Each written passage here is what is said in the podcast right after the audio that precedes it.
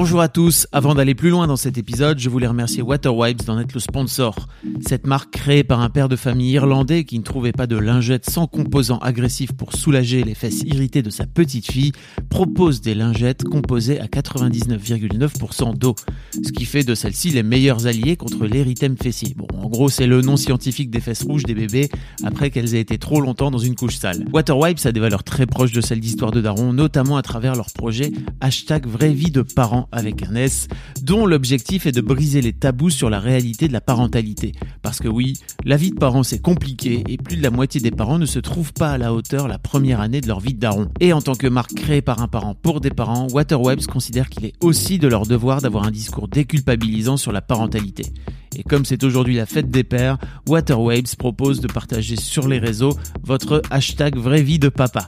Merci à eux de soutenir Histoire de Daron à travers cet épisode. Pour en savoir plus sur Waterwipes, rendez-vous sur waterwipes.com ou cliquez dans le lien dans les notes de cet épisode. Bonjour, bonsoir, bon après-midi à tous et bienvenue dans ce nouvel épisode d'Histoire de Daron, le podcast où chaque premier et troisième lundi de chaque mois à partir de 6h du matin, je donne la parole à un père pour lui faire causer de son expérience de la paternité. Je suis Fabrice Florent, dans la vie j'aime ouvrir des portes grâce à mes interviews et à mes contenus, vous ouvrir des portes sur l'univers de personnes que vous ne connaissez peut-être pas ou pas sous cet angle. J'aime aussi vous apporter des idées ou des concepts que vous n'aviez éventuellement pas encore imaginés. J'aime ouvrir le champ des possibles aux gens qui me suivent. Je fais donc des podcasts d'interview, mais je suis aussi en direct sur Twitch tous les lundis, les mercredis et les vendredis, et je vous propose également une newsletter hebdomadaire. Vous pouvez aussi me retrouver sur Insta, sur @fabflorent. Vous retrouverez tous les liens et toutes les infos dans les notes de cet épisode. Allez cliquer pour découvrir l'intégralité de mon univers et surtout, abonnez-vous. Je suis heureux grâce à Histoire de Daron de pouvoir offrir une tribune à l'autre moitié de la population qui est souvent mise de côté et qui, faut le dire, n'a jamais trop fait l'effort de s'inclure aussi dès qu'on parle de parentalité, sujet pourtant ô combien universel. Alors qu'est-ce qui se passe dans la tête des pères? Comment redéfinir la paternité à l'aube de la deuxième moitié du 21e siècle alors que la société a tant changé depuis une dizaine d'années? C'est ce que j'essaie de vous offrir à travers mes interviews dans Histoire de Daron. Cette semaine, je vous propose donc de recevoir Samuel et Cédric. Et puisque ce podcast a lieu grâce aux lingettes les plus pures du monde, le thème va tourner autour d'un univers bien particulier, le moment du change. Un sujet dont on a trop peu parlé dans Histoire de Daron et qui est pourtant essentiel. Avec Samuel et Cédric, on évoque donc la première fois qu'ils ont changé leur enfant, on évoque aussi la perspective d'essuyer les fesses d'un autre être humain, mais aussi d'instinct paternel. Je suis très fier de pouvoir vous proposer cet épisode spécialement pour ce dimanche de la fête des pères, mais on se retrouve dès demain pour, bien sûr, comme d'habitude, notre rendez-vous du troisième lundi du mois. J'espère que cet épisode vous plaira et merci encore à Waterwipes de soutenir Histoire de Daron. Bon Samuel, on est là pour parler de change, Ouais. d'accord? Euh, le premier truc que je voulais te demander, c'est est-ce que tu connais Waterwipes Ouais, je connais Waterwaves. J'ai euh, utilisé des lingettes Waterwaves pour euh, Gaspard. La plupart du temps. La plupart du temps.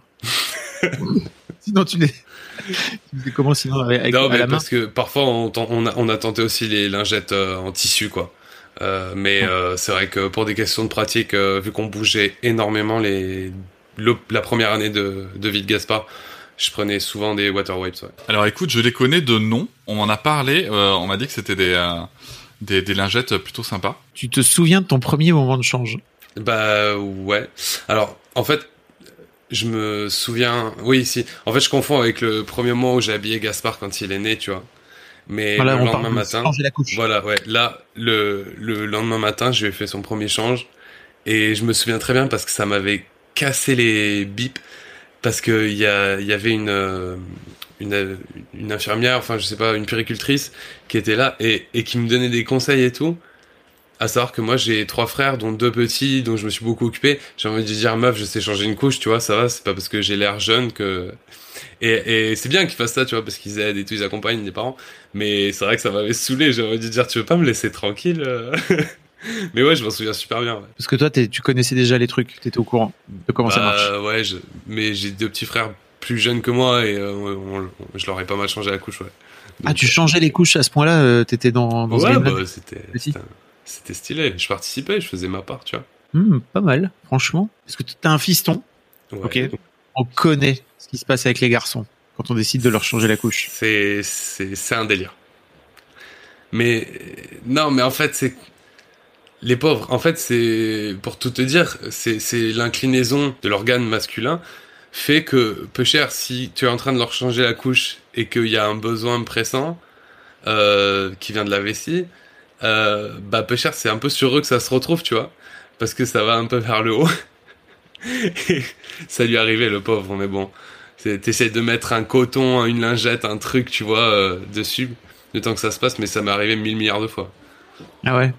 Ouais. Mais je trouve qu'il y a un truc un peu intéressant aussi dans le fait que ton fils, à un moment donné, décide de te pisser dessus parce que ça, ça te vient dessus aussi, en fait, à un moment donné, tout en temps. Ouais, mais après, il décide. C'est un peu euh, symbolique. De toute façon, ouais, il y a un truc symbolique pour ceux qui ont envie d'y voir un truc symbolique, tu vois.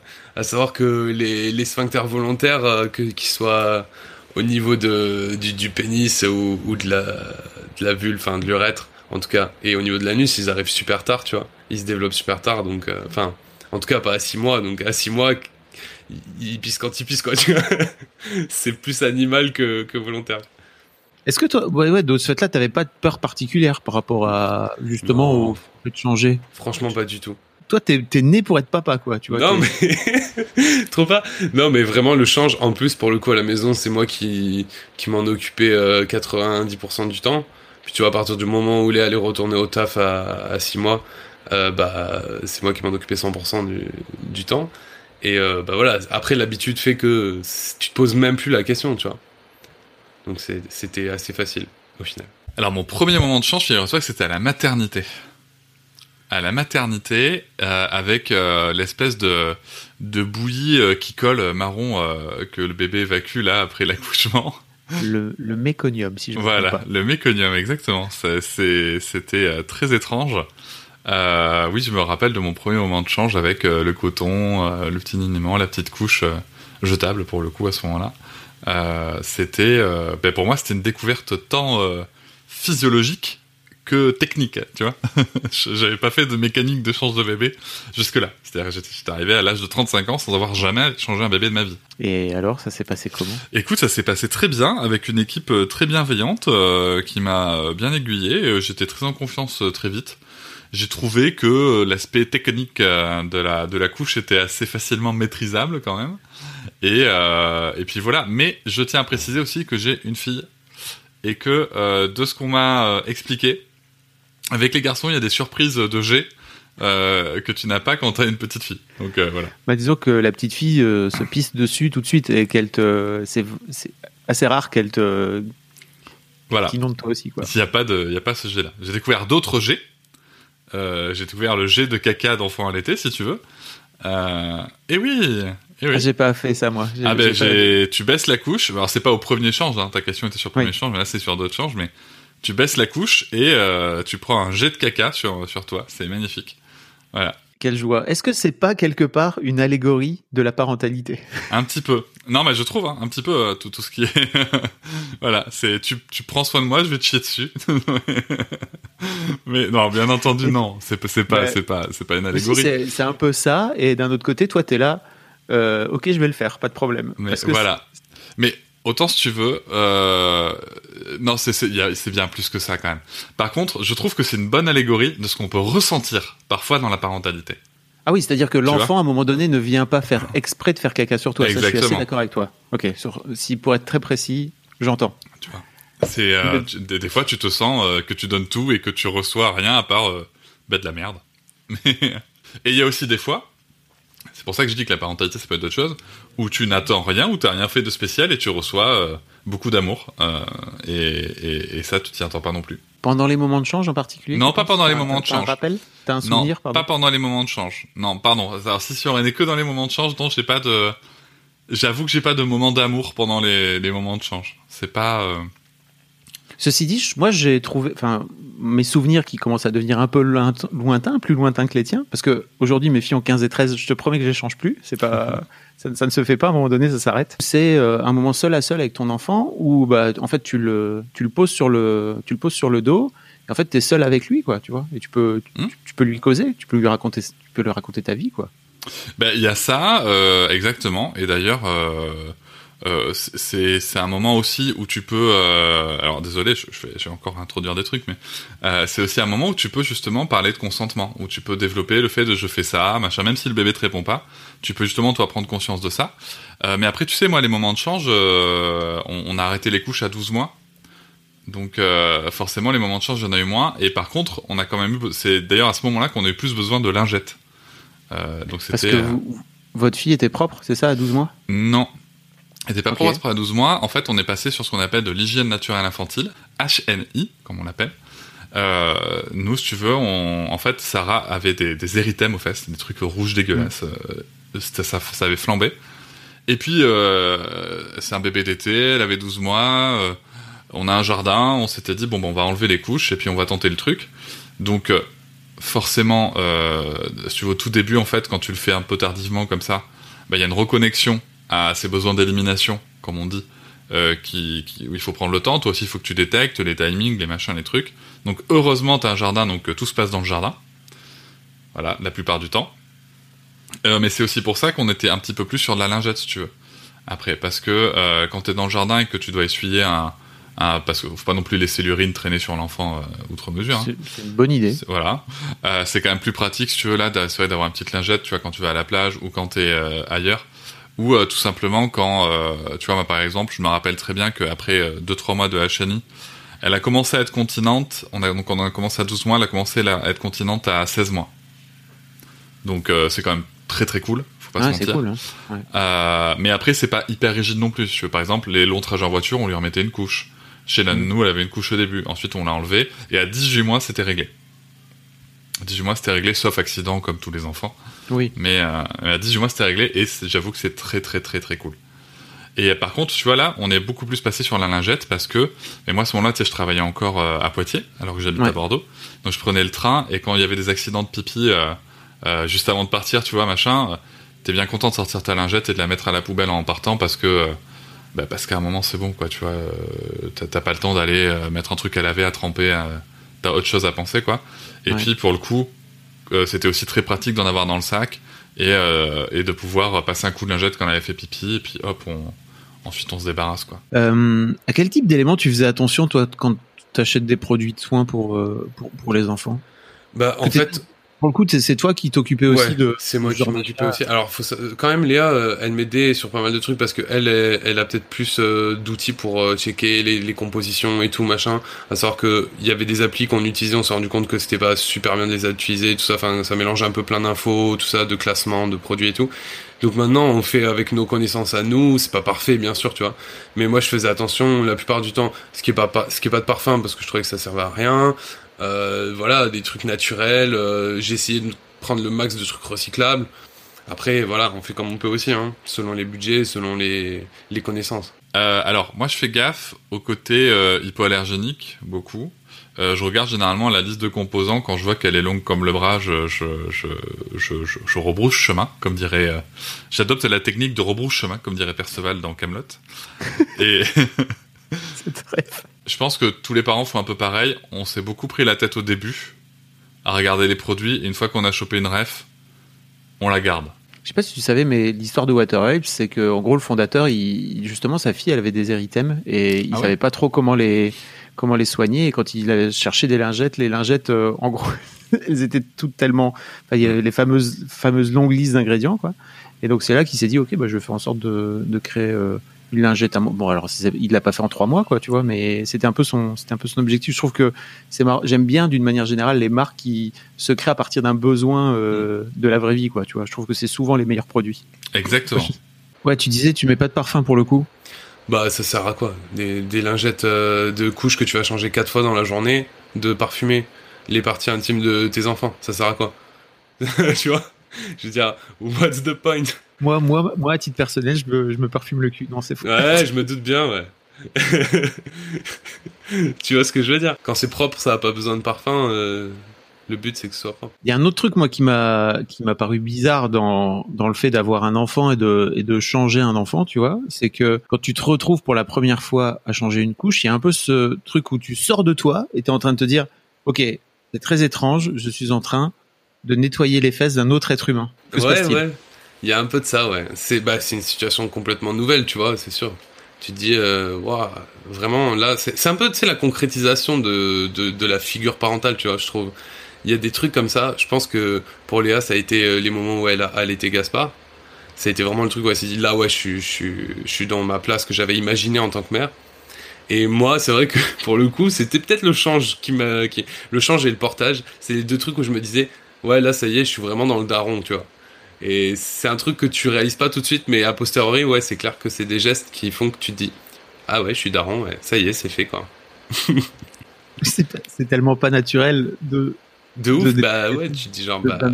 quoi. Et ceci dit, c'est quand même le premier, enfin, je trouve que c'est le, c'est le truc le plus euh, essentiel que tu puisses faire à ton enfant avec lui donner à manger en fait. En fait, euh, c'est l'accompagner euh, dans dans son arrivée dans le monde, tu vois. Enfin, je veux dire, voilà, il a besoin de ça, il, a besoin d'échanger.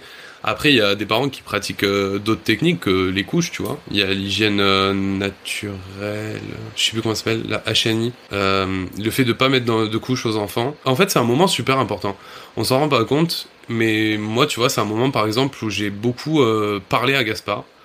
Parce que, mine de rien, et je me rappelle qu'on avait déjà parlé dans, dans notre épisode dans, notre épisode, c'est un moment où tu vas toucher les parties intimes de ton enfant.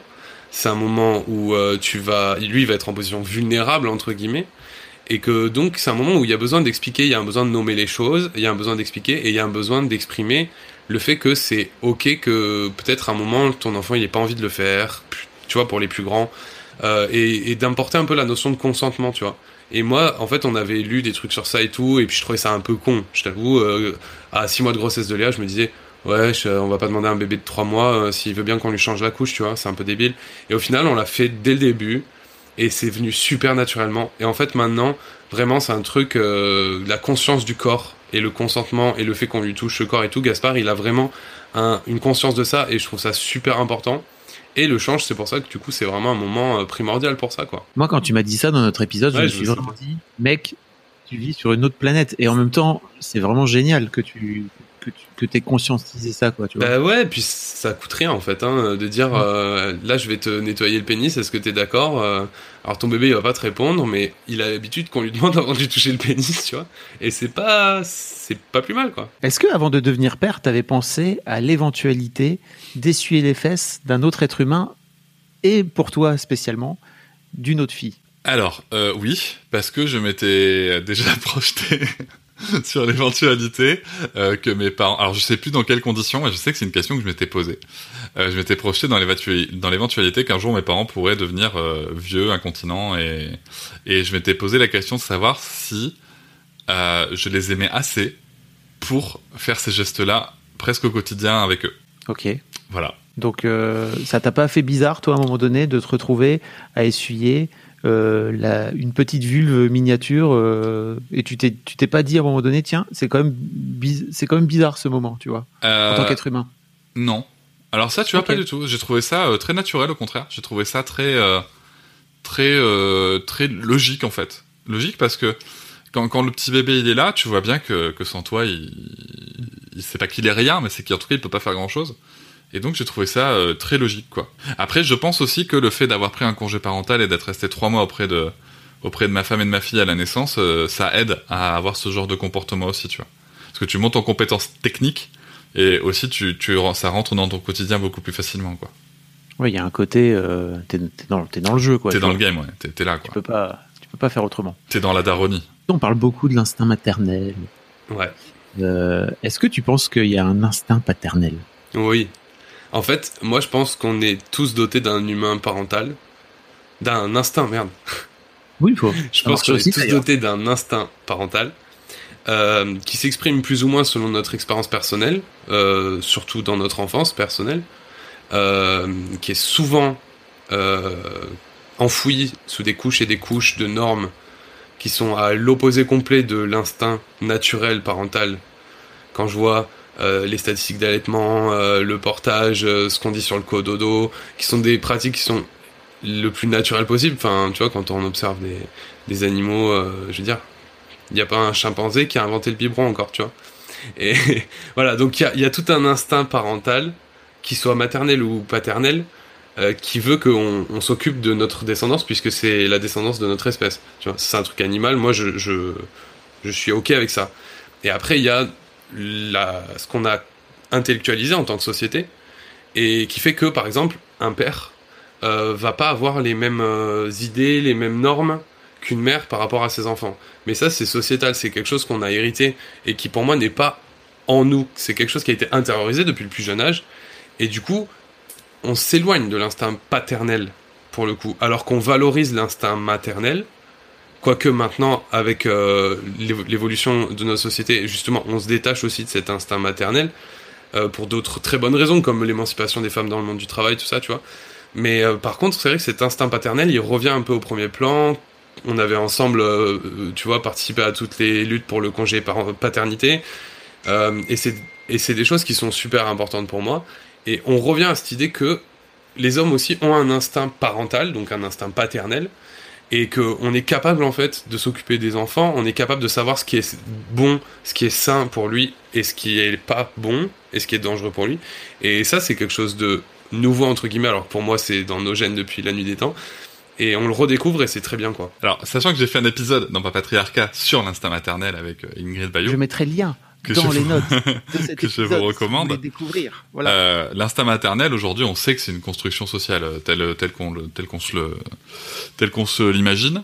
Euh, on sait aussi que l'instinct, euh, c'est pas une question de d'instinct maternel ou paternel, c'est une question de de déjà d'accepter ce qu'on ressent ou pas. Je trouve qu'on est un homme, donc là je parle plus pour les hommes, parce que je croise nombre de papas qui euh, qui aiment profondément leur enfant mais qui savent pas leur dire ou comment leur dire. Ou même en parler.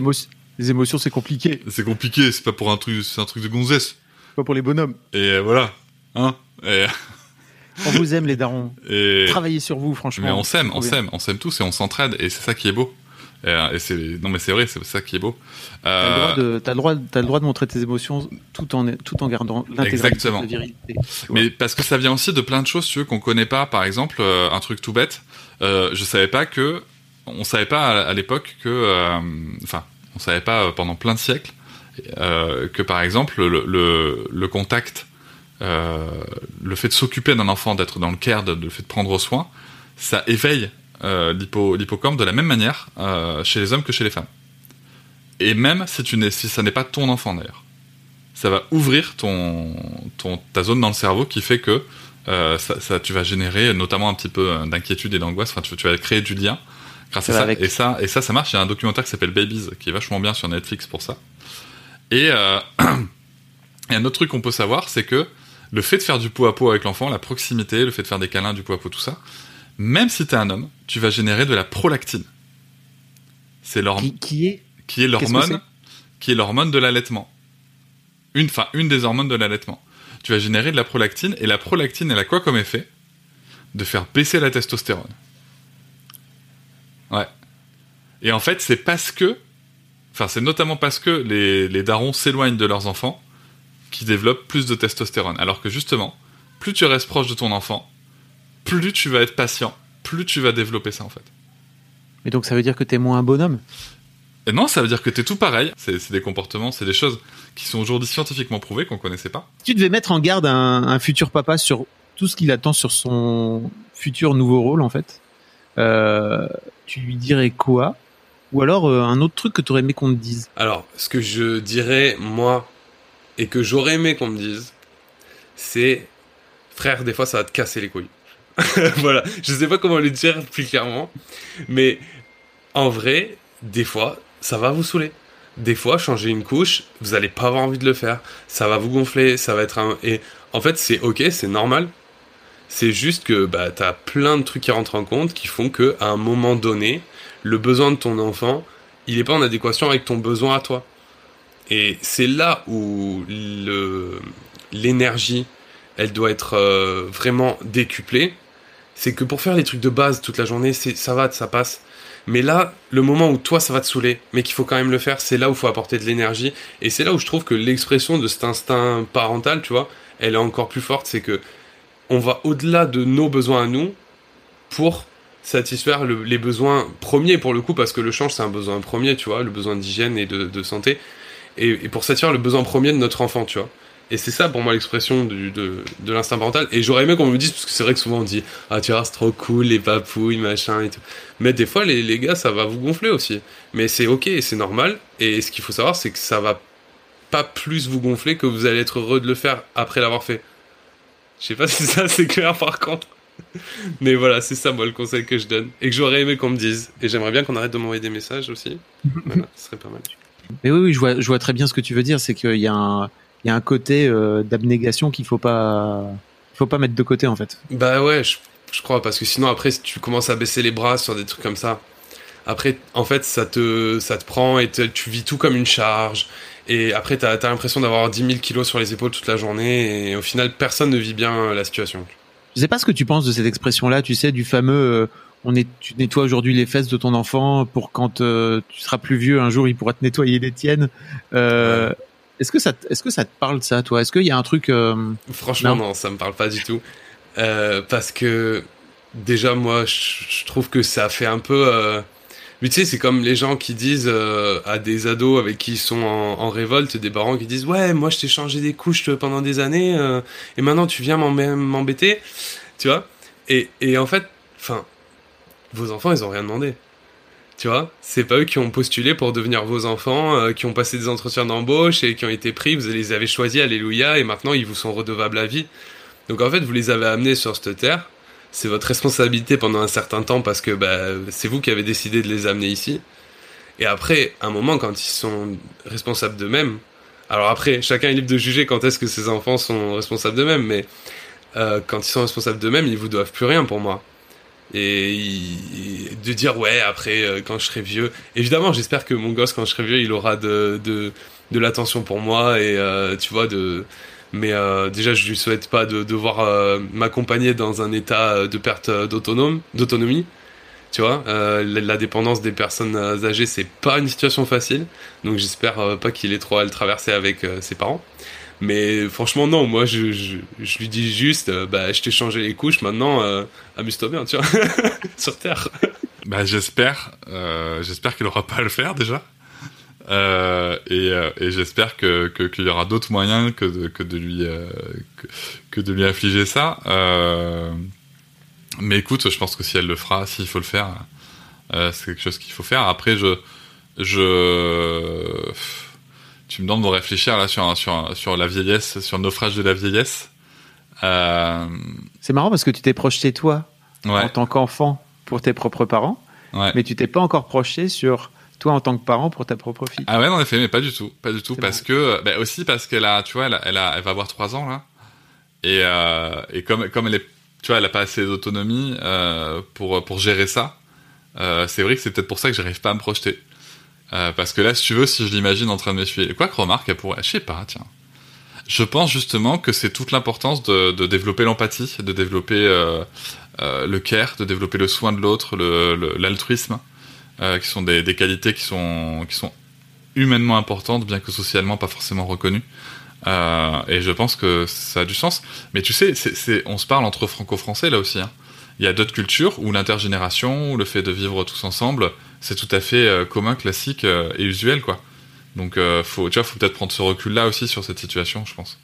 Et puis, je pense que même en France, il y a encore 50 ans, c'était un truc qui était plus facilement euh, adopter, de finir par euh, prendre soin de ses parents, euh, mm. de ses grands-parents, voire même de les, de les faire loger chez soi, etc. Tout à fait. Quand ils allaient pas bien, aujourd'hui j'ai l'impression que ça, ça, ça, se perd un peu, quoi. enfin en tout cas. Mais je pense que pour le coup, ça peut être intéressant de mener la réflexion, tu vois, sur les parents qui peuvent se, se, se, moquer de leurs enfants parce qu'ils ont fait pipi ou caca sur eux, machin, truc chouette, ou les engueuler. Bah peut-être que dans peut-être que dans 40 ans, ça sera. Non mais tu vois les rôles seront inversés. Les rôles seront inversés, donc c'est peut-être faut peut-être réfléchir maintenant à ne pas être, euh, euh, on va dire, violent à ce moment-là. Comme ça, l'enfant se rappellera sûrement qu'il y avait beaucoup d'amour à ce moment-là, euh, malgré tout. Quoi. Merci beaucoup pour votre écoute. Avant de nous quitter, si vous avez aimé ce podcast et cet épisode, merci de lui mettre un commentaire sur Apple Podcast et 5 étoiles de préférence. C'est le meilleur moyen de le faire connaître. Vous vous rendez sur Apple Podcast et vous cherchez Histoire de Daron directement dans l'appli ou sur votre ordinateur. Merci à vous et rendez-vous tous les premiers et troisièmes lundis de chaque mois à partir de 6h du matin pour un nouvel épisode d'Histoire de Daron. Un grand merci à vous pour votre écoute.